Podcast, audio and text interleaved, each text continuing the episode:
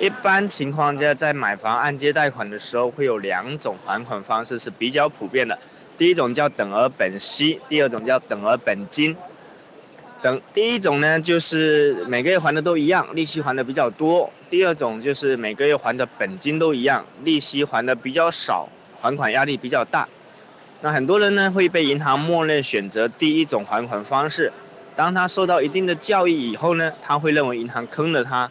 第二种对他来说更加划算，因为利息更加少了呀。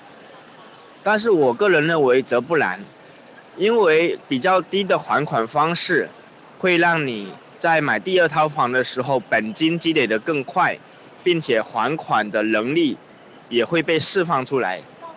就是说，你买第二套房的能力会缩短这个时间。那这样子的，为了第二套房，你应该选择第一种还款方式。谢谢你。